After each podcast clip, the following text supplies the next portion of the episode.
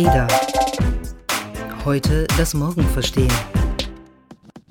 And now we will move on to a critic, which is, I believe, what he would like to be called, instead of a thought leader who was a columnist for the New York Times. He's an editor at large at Time magazine, and he recently, last year, wrote the best selling book, Winners Take All The Elite Charade of Changing the World. Please welcome to the stage Anand Giridharadas.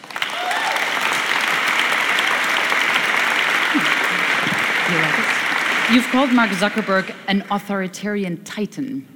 If you were to take his seat for one week, how would you use that position of power? I would break up the company immediately. I would cease and desist from all lobbying. Act- I mean, we, we heard a testimony about regulation allows companies to do a lot of bad stuff. Mm-hmm. I mean, Facebook has more lobbyists than most companies on earth mm-hmm. um, and is active. I mean, I've met some of them. I have a lot of people who tell me what they do privately and not on stages and tell me that they're pushing for regulations that create the world in which Facebook can be predatory and abusive and which they're underregulated. Um, and so I actually don't think Facebook in particular, if we're talking about a particular company, I actually don't think it's a redeemable company. Um, and I think there will be many people who create platforms for community. There already are many platforms. Frankly, I'd love companies founded in Africa to play that role. I don't think a guy who started a social network in 2004 because he like couldn't meet people face to face and wanted to create a way to like rate girls' beauty um, on a website. I don't think that person, um, having behaved the way he has since that day, and frankly at the beginning also, um, should have the power over how so much human discourse, the power to affect elections, um, the power to allow foreign cyber war operations to go on unimpeded because the growth lust conflicts with letting regulators in or letting journalists in, the amount they've threatened journalists who've tried to actually look into some of the stuff we were talking about earlier. Um, so I think Facebook is, is, is beyond repair. And what's been really interesting, I've spent a lot of time over the last year speaking at different things like this, exactly set up like tonight where I talk and then I go to the line. Now, the line, as you'll see, is not incredibly private, but it's more private than this. Mm-hmm. But it's not exactly a safe space. People can hear what's being said, maybe. I can't tell you the number of Facebook executives who have felt safe enough in the line, not here, to say our company is fucked up and Zuckerberg is the problem and has to go. So, so if I had that job, I would resign. Well, the reason why I ask about what you would do in that position of power is you've you've said that you want to bring the language of power back into the, the public conversation, which is a public conversation that I understand you to consider to be dominated too much by what you call market world. Now we're here at an event that is called Beautiful Business, the House of Beautiful Business. How would you describe market world to people who clearly care a little bit about business? Market world so, so one of the things I learned a long time ago as a writer is that if you are writing the kind of book or article where you know you're going to Antarctica and you're telling you're, you're describing something that most people will never see, have never seen, all you have to do is just straight up describe in straightforward words because it's a new territory for people. Then there's another kind of thing, which this book is, which is you are redescribing to people stuff they are intimately familiar with. This is a book about the slogans you hear all the time. It's about the companies we all work for. It's about the billionaires we see in the news every day. And so when you are doing that latter type of project, we, what you are trying to do is make people look again at what they already know, what they already think they've seen. And it's very important. Coinage is a very powerful tool to kind of reconstitute reality for people to maybe have people see it in a slightly different way. So I coined this term market world to try to describe a bunch of things that are disparate phenomena that I think are part of the same phenomenon. And this, the phenomenon is a, a, kind of community network of people, an ideology guiding those people that, that essentially says win win. Doing well by doing good, maybe even beautiful business. That you can base, that we can basically live in a world in which we make the world better by the rich and powerful making as much money as possible and certainly never giving up power. That, that it is possible in an age of inequality, an age of monopoly, an age of elite capture, that it is somehow magically possible to lift up those prostrated on the floor without somehow disturbing the people standing on their necks.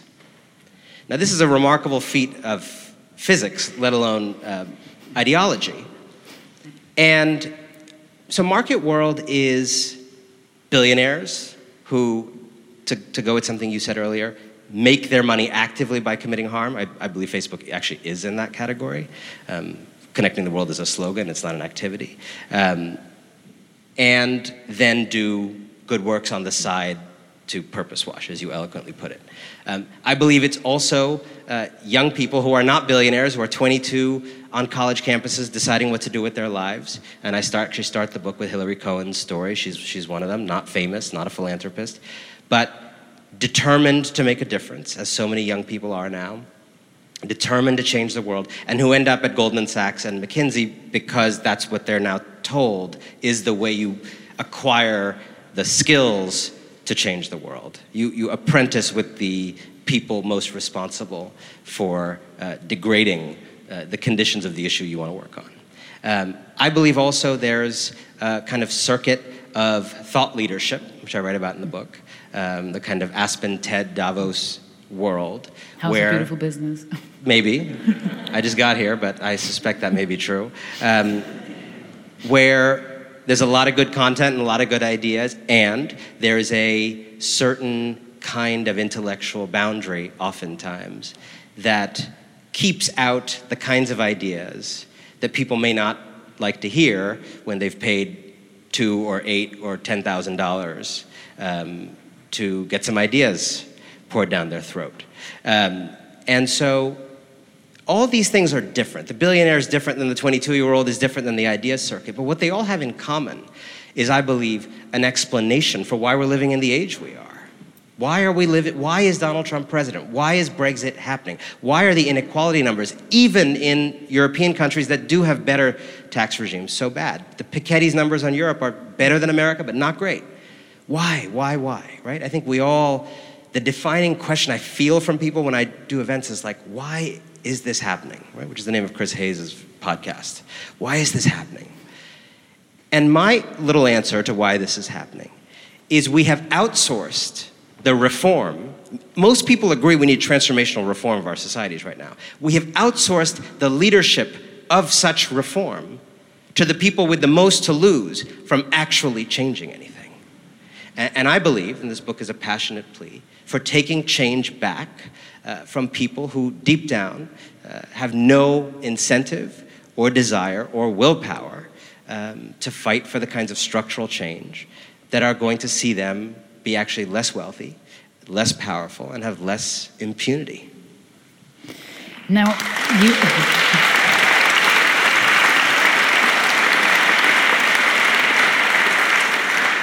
You mentioned the idea of win win situations in August, the Business Roundtable, which is basically a lobbying group that uh, represents hundreds of the largest US corporations, they issued this statement basically proclaiming that the business of business is business, the Friedman 1970 um, slogan should no longer hold true by itself, that corporations should no longer just maximize profit, but they should actually sort of uh, also stand for a vague kind of goodness for society, for, for individuals. And some people might say that you know business is becoming more value driven and considering that kind of impact uh, that that's a win-win situation that that's a good thing. Are you optimistic a that that might actually happen with the corporations uh, that the business roundtable represents? And b what's the problem with that? Why do you have a problem with a company that follows its its bottom line and yet also has a social impact? Um, get comfortable i'm going to tell you a little story. Um, so in August, this, this statement comes out. You're right. And it was. You got a I, call. I would say it was billed as a historic statement. Page one in the New York Times, right? I mean, normally you put out some press release saying you have a new opinion about something. The New York Times doesn't put it on page one. It was considered such an historic statement that 180 some CEOs now understand what your five year old kid at home understands, which is that like human beings matter. But it was a really big deal for these white guys to come to this understanding um, that, um, you know, and I think there's like a, like one or two women in that group, so that, that's nice, letting them in. Um, um, it, it, may have been letting them in that actually led to the statement, probably. Um, so, so this thing, so this statement comes out, and it's immediately greeted as like, mm-hmm. wow, And you think, like, what, what if we were this credulous about claims about the military or by the military or claims by senators and congresspeople or by anybody else, right? Like 180 companies just said a statement that they now pledge to factor in people. Um, are they now, is any of those companies, I immediately asked publicly, any of these companies uh, planning to renounce a tax practice that they're currently using that they won't use next calendar year? Any of these companies plan to not lobby on some issue that they were currently lobbying for? Any, any. I didn't get any answers. But because I was quoted in the New York Times article announcing this thing, I did, while on vacation in August, get a phone call, get an email, which led to a phone call from Jamie Dimon. JP Morgan Chase, CEO. Runs the biggest bank in the world, but also runs this umbrella organization. So he's like the CEO of the CEOs in addition to running this company. And, you know, most people in this kind of position are like, let's talk off the record or whatever. But to his credit, or for whatever other reasons, he did not say that. So we had a half an hour spirited discussion that gets to the heart of why you can't outsource the job of hen protection to foxes. Um, so, I, so he said, well, you know, why are you giving this kind of quote to the New York Times? I mean, you know, you're skeptical.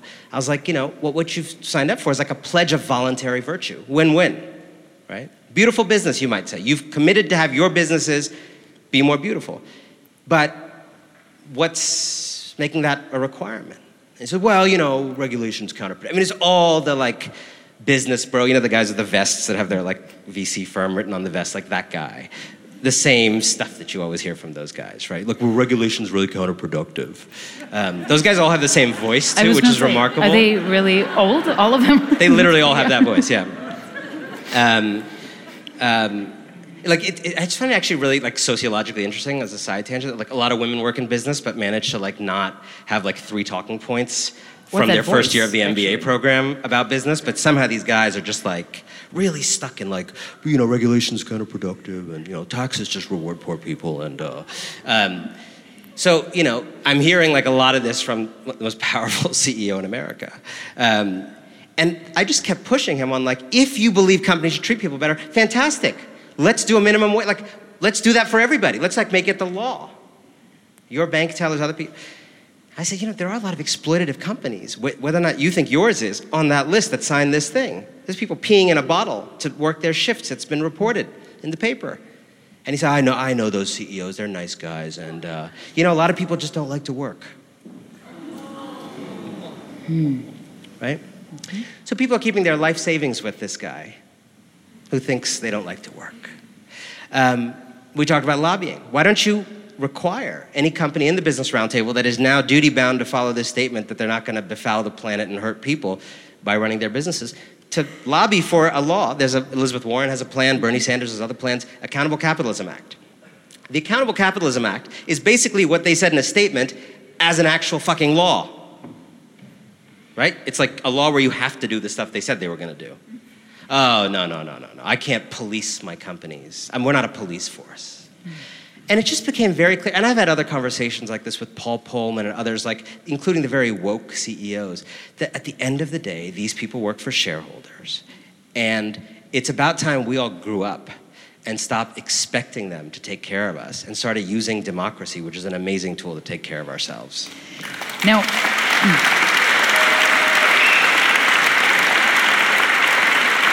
let me.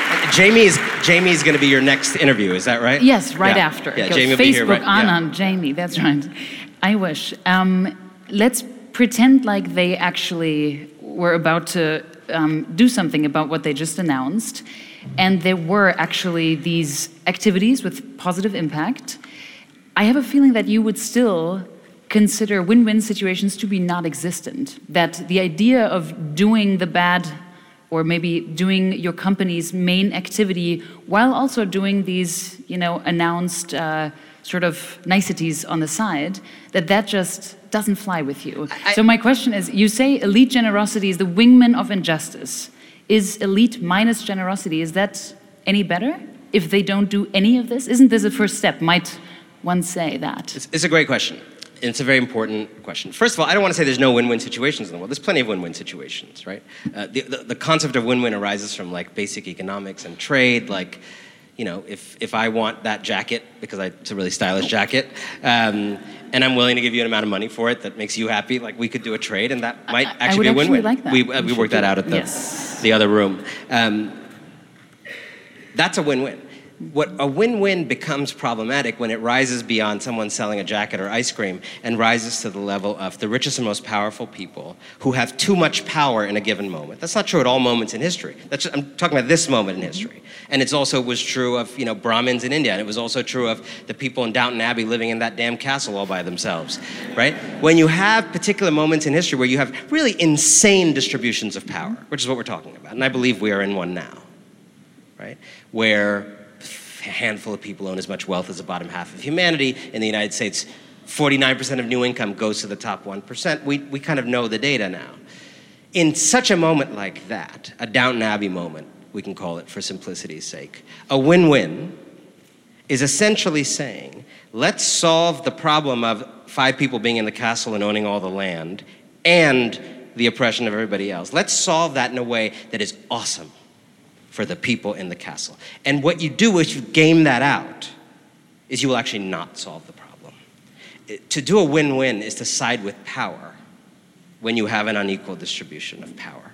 Uh, there's no win-win answer to the Me Too movement, right? Uh, yeah, you got to deal with your rapists and assaulters, which is a certain number of people, but all men need to have less power and impunity in all the spaces we operate in to even begin to address that issue. I say this again and again. Real change.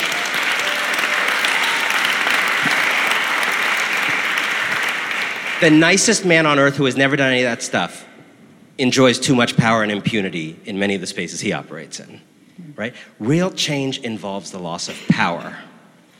I'll say that again. Real change involves the loss of power. It's easier to think about it historically than now. There was no way to end slavery in a way that was a win win for the white planter class. There was no way to give women suffrage that wasn't diluting the power of a male vote.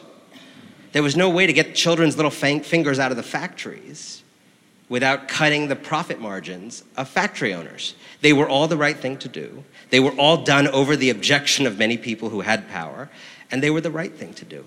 Um, so, to the question about generosity, I think it's a complicated question if are we better off if people didn't do nice stuff? I mean, a, a version of this I often get is like, would you rather that we just buy a yacht? So the obvious, Did not read first of all, you know, you know you're buying that yacht anyway. Second of all, and you're buying it in part because the Taxes. philanthropic The donation gives you a tax deduction that Yeah. we all pay for that allows you to buy the yacht.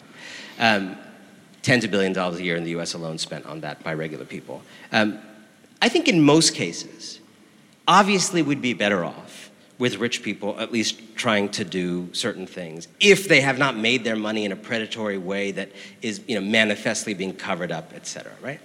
Um, however, I think that is so obvious that it's worth suggesting that in a significant minority of cases, we might actually be worse off with them doing a good thing instead of buying a yacht. And here's why. The buying of the yacht allows us to see with great clarity who they are and our situation and our distribution of wealth. It, it makes the situation clear. And clear situations don't necessarily favor awful power distributions.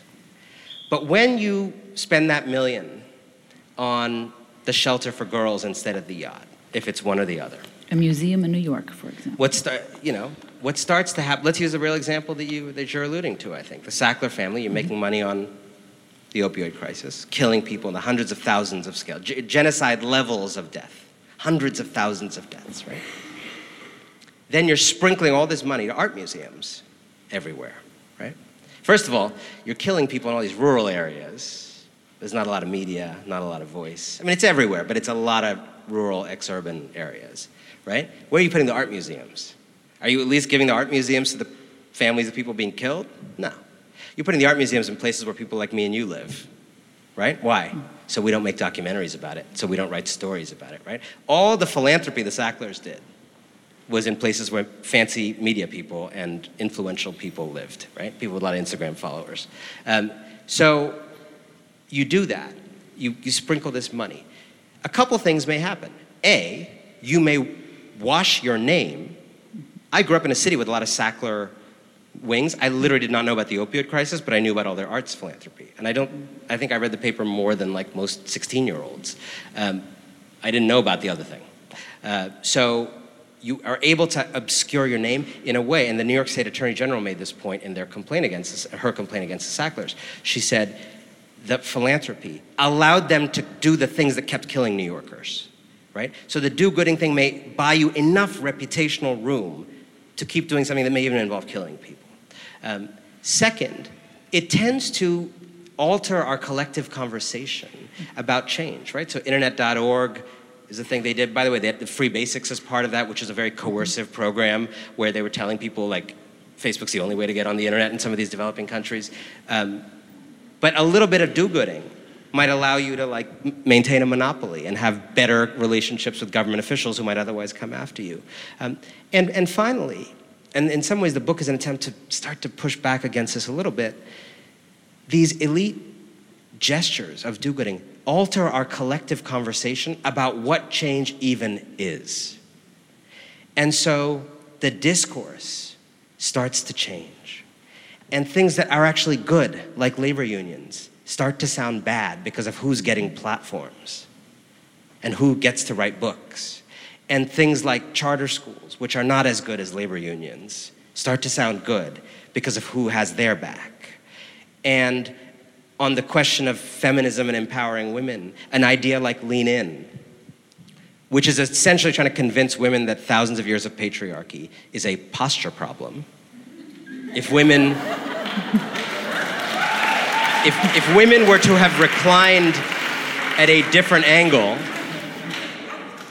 oppression over. You, you have done I'm an really amazing, you just fought patriarchy right there, um, one shoulder at a time. Um, and then you got like real feminists pushing structural change and universal daycare, like things actually revealed through policy to actually empower women, but they're marginalized because they would make people like Sheryl Sandberg pay more in taxes. Um, you start to get in the situation where we might be better off with the yachts because we would actually probably come after these people and, and, and actually have the kinds of public policies that end plutocracy faster and more effectively than we do when we're all getting smoke screened. Let's stick to that idea of buying the yacht to sort of display your actual character. You were quite outspoken about the Jeffrey Epstein scandal, specifically because you were part of um, a jury of a an award that MIT um, gives out, and you were very outspoken about the fact that all of the money that MIT and the Media Lab specifically had taken was specifically anonymous, right? Where do you draw the line of what is okay to take, what kind of money, and what is good enough money to take? Because obviously, just for context, MIT said, well, of course we are, you know, we are fundraising, we're trying to do research, where this is also for scholarships, we do need this money. So, number one, is there a red line for which kind of money to take? And then what about the anonymity thing? You sort of alluded to that with the yacht. Yeah, first of all, this is such a good question, and this is actually, since I know there's a lot of people in this room who are capable of building things and doing things, unlike me, um, this is a great, I'm going to suggest a great thing for someone to do, because this is a thing that needs to be done. There's not a quick answer to that question. This is something that needs to be studied. And I actually think we need a commission, and it should involve museums, university, anybody who fundraises on that scale and feels that they're part of this issue of you know, being kind of drive-through reputational laundromats. Um, I think there should be a commission that should study this for a year and answer that question. Because my quick answer is there is a red line, and there's some money you should never take no matter what, because you are literally just enabling a child rapist in that case to keep raping children by giving him the moral glow of MIT. Right? There is no way they should have ever taken that money, or Harvard should have taken that money. Right? The difference between MIT and Harvard is like MIT got caught, um, and so uh, let's not forget Harvard. Um, and I think the Sackler money. the- and by the way, now this is a non-controversial thing. Museums that took it are now, you know, ending the name, or, or I don't know if they're giving money back or not. Um, so I think there's definitely a red line where there's just like under no circumstances. But to be honest, I think the interesting case, and, and then there's some money that like none of us may have any problem with, mm-hmm. right? We can call that the green line or whatever. I think, frankly, most of the interesting cases are in between the red and the green line. So if you take something like the Walton family mm-hmm. behind Walmart, I would definitely, I, am, I have huge problems with Walmart, the kind of labor practices, et cetera. But I'm not suggesting that it's the same as the Sackler family or Jeffrey Epstein, let's be clear. I'm also not saying it's on that side of the green line where everything's fine. I do think we're going to live in a world in which that money is going to get taken, regardless of what I think. And I think there's probably circumstances in which it's fine to take it. The question is, and this is just not happening right now, there is a lot of choice around how you take it and around what you offer these people in return. And that's what this commission that I'm proposing needs to study. Um, so, you could give them credit, which helps with the reputation laundering, or you cannot. But there is an asterisk there of like, if you don't give them credit, is it anonymity that is shielding them? You know, so you have to be, that, that again, this is why it's worth like studying for a year. It's complicated. Um, I, I do not think they should get tax deductions for things you're putting your, your name on a building. You're trying to, you know, impress your fourth wife candidate. Um, and, and, and, and you put the name in a building, you're deriving a benefit. Why, why am I working longer hours every year to subsidize your tax deduction for putting your name on a building to impress your fourth wife candidate? Um, so there's that question. I think there's the question of meddling. I mean, you remember Epstein. Epstein was not just someone who gave money. He was like coming around. You know, uh, what you guys do, you know, I think this science is good. I mean, he also at Harvard, he funded the program on evolutionary dynamics, acronym PED. He funded the PED program at Harvard. Um, and, you know, there was this moment in the story that to me is the perfect encapsulation of your question and the answer, which is there was this moment in the MIT narrative story where a, an anecdote where Epstein had come around to the lab, I don't know, some years ago, and had been accompanied, as he often was, by these like very young women um, whose presence seemed a little weird given the fact that it was a visit to a lab. Um, and a bunch of women who worked in the lab thought there was a reasonable possibility that those women were being trafficked. In other words, were not like free slaves essentially in the lab. And these women who work at MIT like got together and decide, according to the story, and were like, if we have a moment where he is separated from these women, we could rescue them. So noble that they had that conversation. I would just say, maybe don't raise money from people if you suspect that you might need to rescue their sex trafficked slaves during a lab visit. May, like, maybe just don't take that money. Maybe. What do I know? Wir unterbrechen mein Gespräch mit Anand Gildadas kurz für eine Werbepause. Diese Podcast-Folge wird präsentiert von Volkswagen. Software is female. Im Volkswagen-Konzern gestalten kreative IT-Frauen schon heute maßgeblich die Zukunft der Mobilität. Eine von ihnen ist die Software-Ingenieurin Nikita Mehta. Wie sie ihre Leidenschaft fürs Programmieren entdeckt hat und wie die Arbeit im Volkswagen Digital Lab aussieht, das erzählt die 29-Jährige im Porträt unter hello-possible.de. Den Link dazu findet ihr auch in der Beschreibung des Podcasts. Und nun zurück zu meinem Interview mit Anand Girdadas. Now, so one thing you just suggested is a commission. This is one particular issue, and you offer a lot of, especially in your book, you offer a lot of explanations, you offer a lot of catharsis, quite frankly. I'm wondering, even though I also sensed a very strong warning against quick solutions in your book and, and sort of easy fixes, I do wonder about the, the sort of answer, right? Is the answer just tax them more, let politics do all? Is the answer vote for Elizabeth Warren? Is the answer sack all the CEOs? What do you actually propose?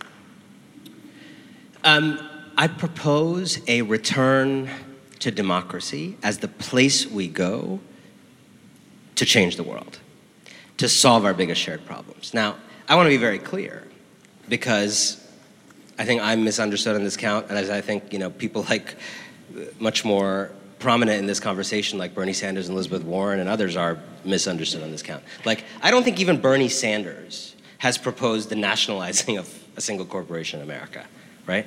Like, all we are talking about in this conversation is on the biggest shared problems we have, that problems at a scale where individuals are too powerless on their own to fight them. That those things, uh, those kinds of shared problems, become the subject of public, democratic, institutional, and universal solutions. Okay? So I'm very happy for my phone to be made privately. But I do not think the racial wealth gap or the legacy of slavery and segregation and, and, and, and mass incarceration in America can be remedied by rich people throwing coins at black people. I just don't think that's true. Any more than I think Sheryl Sandberg's lean in circles um, can, can deal with patriarchy. I think when you're talking about those, and I'm, and I'm specifically talking about those types of problems mm-hmm. that are the reason we have government, right? Like, the whole point of government, most things in life are solvable down here. Most things.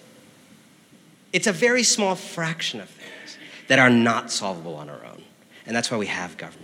And we have lived under an ideology for 30, 40 years, emanating out of the United States, but spread many places, um, that has told us government is bad. Government is bad. Government is the enemy. Government is slow. Government is inefficient. Government doesn't know how to regulate. Government is just giving your money to undeserving people. And I think many of us who are not really intellectually sympathetic to that idea in its core form have nonetheless inhaled the secondhand smoke of that idea. So that Ronald Reagan says government is the problem, Bill Clinton says the era of big government is over. That's the left version of the same idea. Um, so, my solution is a return to politics. And what that means practically is everybody in this room has some issue in your society or some three issues or 10 issues that you care about, things that piss you off about your community. I hope you do.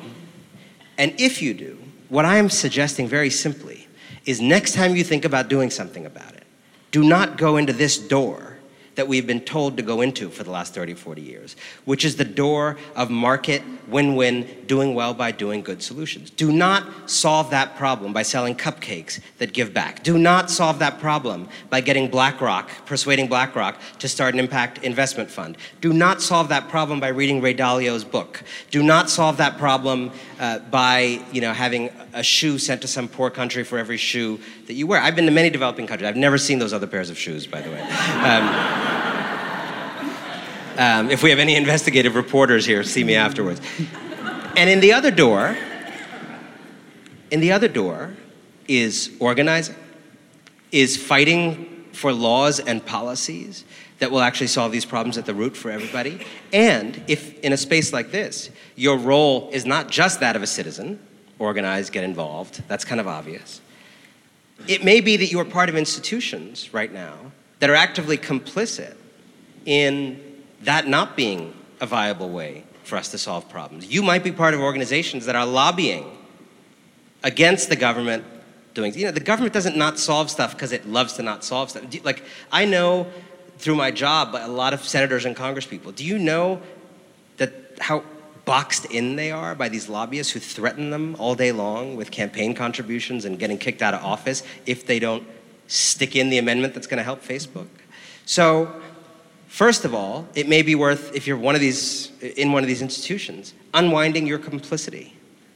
Right? I have a feeling a lot of letters of resignation will be written tonight and, after this and, and like, and I, and I, you know, it, it, and it may be in some cases. I think Facebook's a good example where there's just no hope in a particular organization, and resigning is the moral thing to do. But I do think most organizations would benefit from people who are willing to think differently. I'll give you one example of something that's very moving to me. I said something about at, at, an event for you know, business and social responsibility types of, of folks, and maybe many people in the room who do that kind of thing. I said, you know, all of you, it was like the clean water person at Coca Cola was right before me, so maybe that was a similar setup to today. Um, and people who did the good thing within each of their companies, right? And I said to this group, I don't doubt that what each of you do in this room is actually probably good for the world, net net. I don't doubt that you're the, I mean, maybe the clean water person is like dumping sludge, in, but I, I think probably what she does is net good.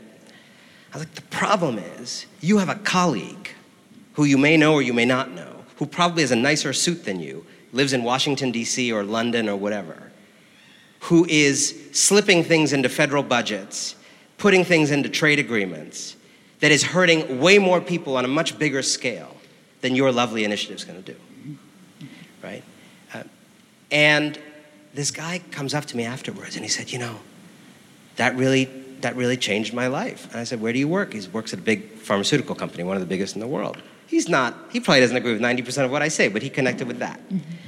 And so he said, Here's what I did. This is a senior guy. He was the head of the good stuff, sustainability, or that, you know, like big top three or four, you know, probably at this company. And he said, It never occurred to me that I'm being undermined by my own colleagues. And you're right. Like, any, anything slipped in the federal budget of the United States or a trade agreement or a WTO accord on drugs obviously is operating on a much bigger scale than anything the sustainability arm of my company is doing.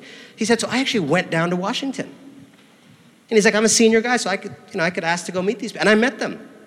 And he's like, you were right. They were doing all kinds of stuff that were completely undermining everything I work for every day. And I don't like that.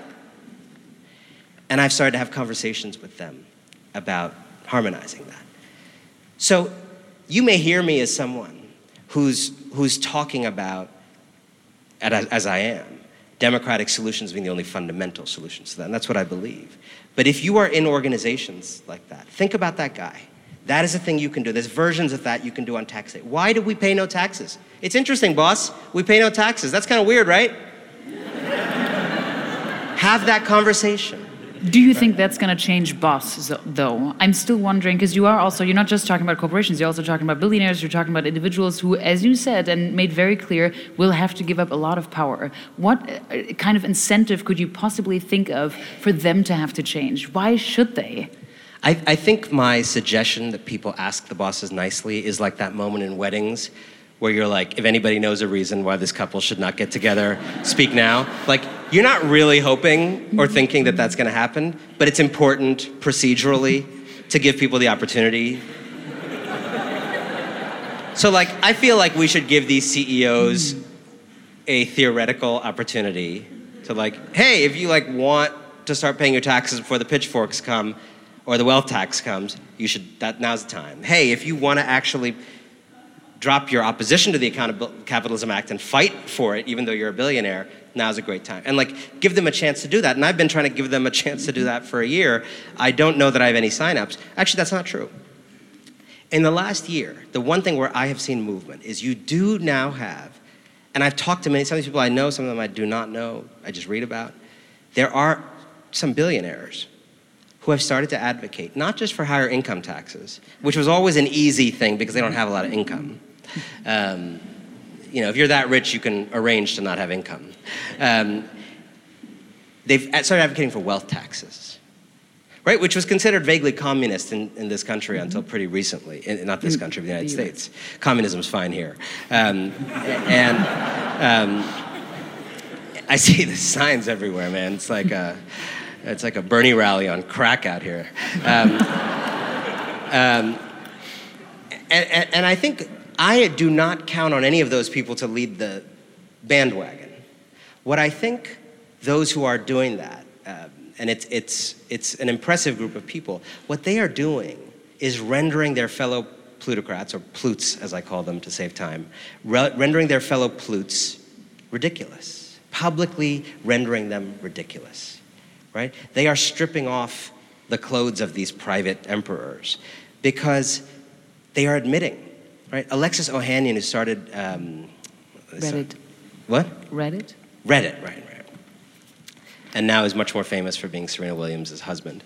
Um, he had this great line when the wealth tax discussion first came out, right? People were like, you know, if, if, if this 2% wealth tax on north of $50 million um, goes through, like, I will never start a business again, blah, blah, blah. Right? The, the guys with the vests and the voice. Um, and Alexis Ohanian did this great tweet. Me in whatever year he started Reddit, me in 2003, whatever it was. You know, ah, I was about to start this company, but a wealth tax just passed, so I'm going to not start this company now, right? Like, said no one ever, right? And part of what I want to do is actually play poker with these guys, right? I want to play poker with these guys. We're going to move to Singapore if you pass a wealth tax.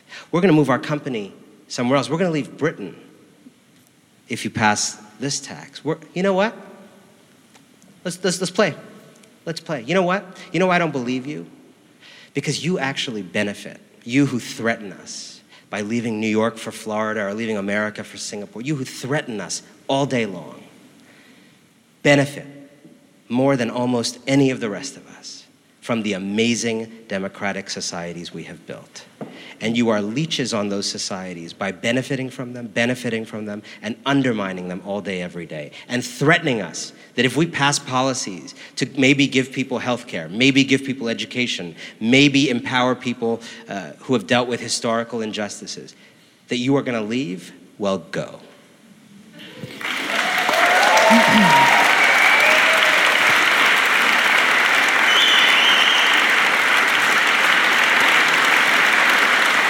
Now, before we run out of time, which we already have, I do have to say, when I got to the end of your book, I couldn't help but feel like the very end should have really been at the beginning. You have these acknowledgments that you might as well have called disclaimers, because you very openly say you went to a very nice private school, you went to Harvard, you worked for McKinsey, you spoke at TED, you spoke at Aspen, you are part of a lot of the circles that you critique, at least you were part of Virtually them. all of them. Virtually all of them, actually. And to be honest, at the very end, I thought, huh, what would you say to someone who kind of shows you the mirror and says, well, clearly it's kind of irresistible for you too to be part of the system that you so clearly condemn?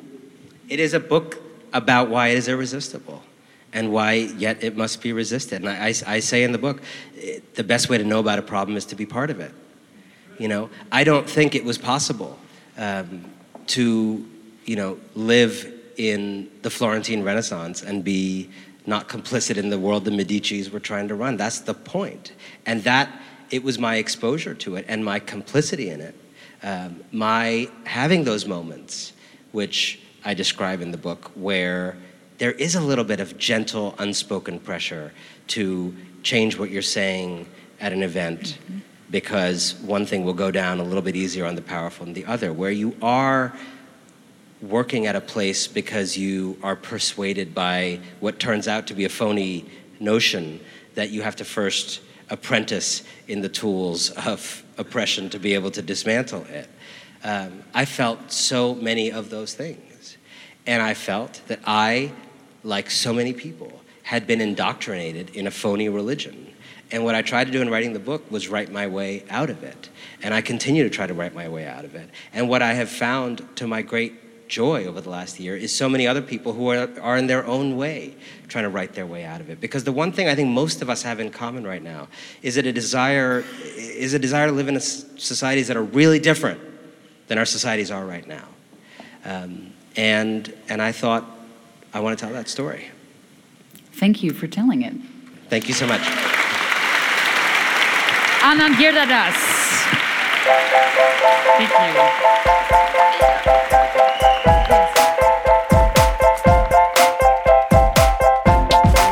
Ada.